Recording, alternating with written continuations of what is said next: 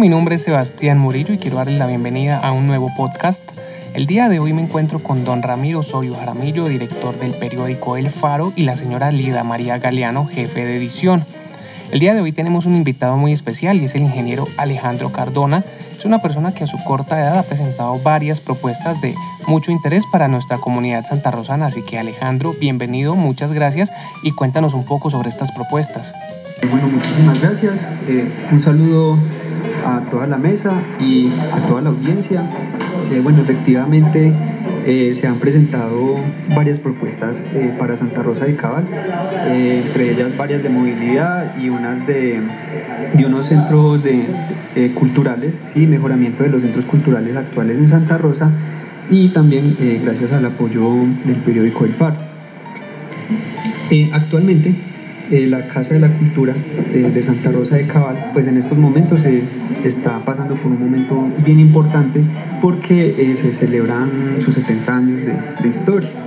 Sí, eh, sabemos que de acuerdo a algunos datos históricos, la Casa de la Cultura de Santa Rosa de Cabal es, una, es la primera casa de la cultura del país y eh, la segunda en, América del Sur, ¿sí? lo que la convierte en una de las primeras casas de la cultura del continente.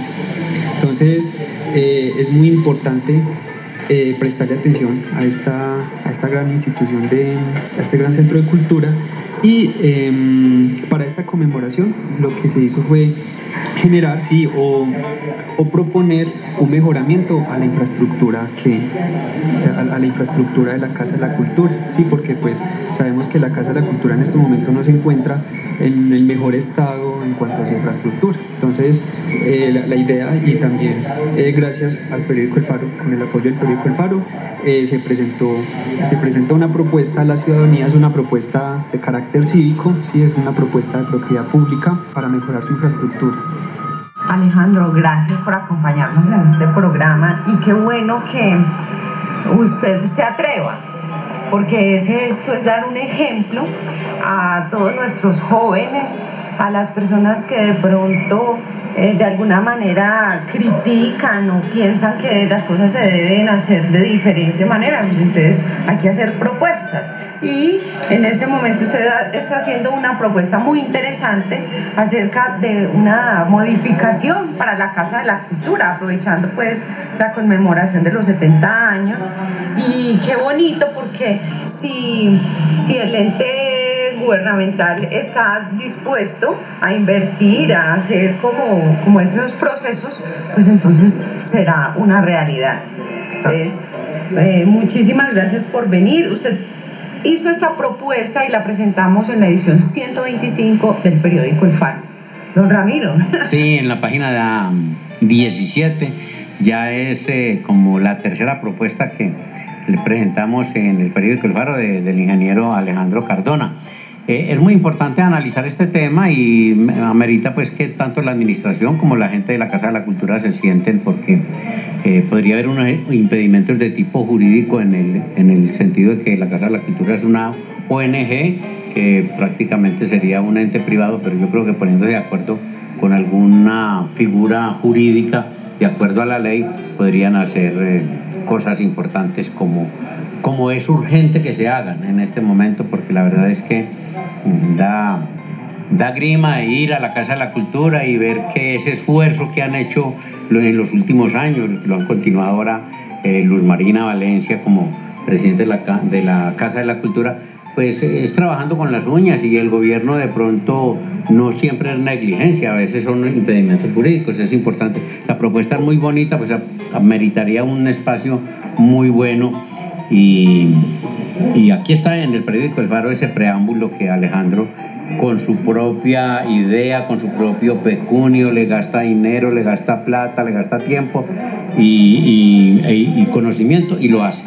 Eh, Alejandro, yo quiero mm, que a propósito de ese trabajo tan, tan bonito que usted hace, que Lida María lo pone como ejemplo para la juventud y para toda la ciudadanía, recordemos la propuesta que hicimos en conjunto con el periódico El Faro y con Daniel Londoño, un ingeniero también, es radicado en Bogotá, pero un gran Santa Rosano, que hicimos una presentación muy bonita en el Palacio Municipal con maqueta y todo sobre la solución vial del estrelladero que tres años después, porque fue en agosto de 2017, continúa colocando muertos, colocando heridos, trancones y sobre todo que entre más se demore tanto el municipio como el departamento, la nación, se irán generando unas responsabilidades civiles eh, que el Estado tendrá que pagar, indemnizar. Y yo creo que esas responsabilidades que se generan con muertes y lesionados pueden, pueden eh, eh,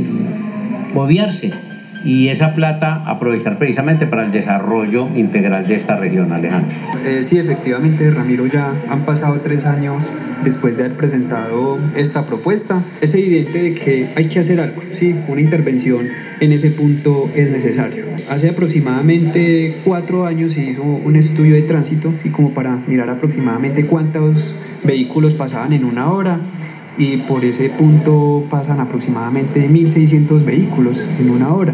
Y eso fue hace cuatro años. Actualmente ya el, flujo vehicular debe ser mucho mayor porque ya eh, el, parque automotor ha aumentado mucho más. Y si, y si aumenta el parque automotor, pues efectivamente van a aumentar también eh, el riesgo de, accidentalidad. Sí, la, propuesta eh, que se presentó fue básicamente la, de, la, de, generar una glorieta, ¿sí? una glorieta que que se cree que puede eh, solucionar todo, toda esa, esa congestión y, ese trauma vial en ese punto. Sí, y también la generación de unos puentes peatonales para garantizar la, eh, eh, el flujo peatonal que, que, es bastante en ese punto, porque La Hermosa es, un, pues es un barrio con una gran población de, de santarrosanos que, que, viajan todos los días, entonces también garantizarles como, como ese flujo peatonal y unos paraderos de buses en, pues en, buenas condiciones eh, son muy importantes y, y, todo eso estuvo involucrado en la propuesta. Alejandro, en el plan de desarrollo del municipio estará contemplado esa solución vial, la gobernación tendrá intención de, de hacer la intervención, porque nosotros mm, vemos que está, se está haciendo una intervención eh, muy grande en el sector de, de la autopista del café con el sector del jazmín, donde va a haber ahí un conector, creo que una inmensa glorieta y unos pasos elevados, pero no se habla de esta parte, este punto crítico eh, que, se ha adelantado al respecto. Sí, bueno, hay que tener en cuenta em, algo muy importante y es que esa vía es una vía nacional, sí, es una vía que le corresponde al gobierno, hay vías o autopistas del café, si no, no tengo pues muy, muy claro en este momento cuál es la institución responsable de, de esa vía, pero sabemos que igual forma es, es, del gobierno, sí, le corresponde al gobierno. Entonces, eh, ahí eh, pienso yo, debe haber una, una gestión o una, tiene que haber una coordinación entre la alcaldía municipal y, vías, ¿sí? Em, o, el ente encargado de la vía para poder eh, mirar qué solución vial se le puede presentar al sector. Entonces, em, tengo entendido de que de que la nueva administración tiene intenciones de, generar una solución vial en ese punto. Sí, eh, como le comento, aquí lo complicado es eso, de que el, municipio no tiene, mm, ¿cómo se dice eso? Como una mm, autonomía sobre, sobre la intervención en ese punto. Claro, pero ahí sí entraría la gestión de la, tanto del alcalde, el mismo gobernador ante los entes eh, del Estado. Ahora, no creo que sea tan costoso. Yo inclusive en, una reunión que tuvimos con el anterior alcalde, con Henry Arias, un día el periodista, Lida María, eh, nos dijo que posiblemente hasta con recursos propios ah, tenía para desarrollar el proyecto, pero bueno, todo se fue quedando así. Mm, también me acuerdo que tiene la ambientación técnica como virtual. Exacto. Eh, entonces, no sé si nos las puede volver a compartir para que nosotros la, la montemos en el Facebook del periódico y en Instagram si es posible, creo, Lida María, ¿cierto? Y, y empecemos a retomar el tema y a, y a que la gente lo interiorice. Claro, sí, sí a promover el tema, eh, apoyar, ¿cierto?, a la, a la nueva administración en lo que necesite en cuanto en cuanto pues, a la información que, que, tenemos al respecto de esa solución vial. Tenemos maqueta, tenemos una ambientación en, en 3D hay alguna información planimétrica básica. Hay que tener en cuenta de que para poder em, elaborar la solución vial en este punto, pues hay que, hay que invertir en, estudios, hay que invertir en ya estudios geotécnicos, estudios de, de diseños viales como, como tal, diseños estructurales pero lo que se hizo, em, lo que se hizo pues hace tres años y la, la propuesta que, que, se está promoviendo es un buen inicio. Es un abreboca, ¿no? Es un abreboca. Exacto, sí, es como, para generar la inquietud y la necesidad. Exacto, sí, generar pues la, la, la reflexión sobre, sobre, sobre este punto pues y sobre esta problemática. Bueno, Alejandro, eh, muchísimas gracias por acompañarnos, por traernos estas buenas ideas para eh, solución vial y también para modernizar la Casa de la Cultura de Santa Rosa de Cabo. Muchísimas gracias, María. Muchas gracias, Ramiro, y muchas gracias a, toda la audiencia. Pues así es, Alejandro, y muchas felicitaciones porque una persona de tan corta edad que ya tiene unas propuestas para generar tanto progreso en la ciudad, pues bueno, es muy importante tenerlas en cuenta y, y multiplicarlas para que se den cuenta de que nuestros jóvenes tienen unas propuestas muy valiosas que pueden generar mucho progreso en la cultura y a nivel cívico. Sí, Sebastián, no, y sobre todo que esa es la filosofía del periódico El Faro, y eso es lo que nos acompaña, el deseo de hacer de Santa Rosa de Cabal el mejor vividero del mundo, porque tenemos el mejor paisaje, el mejor clima, y lo que necesitamos es organizar la sociedad y organizar las cosas.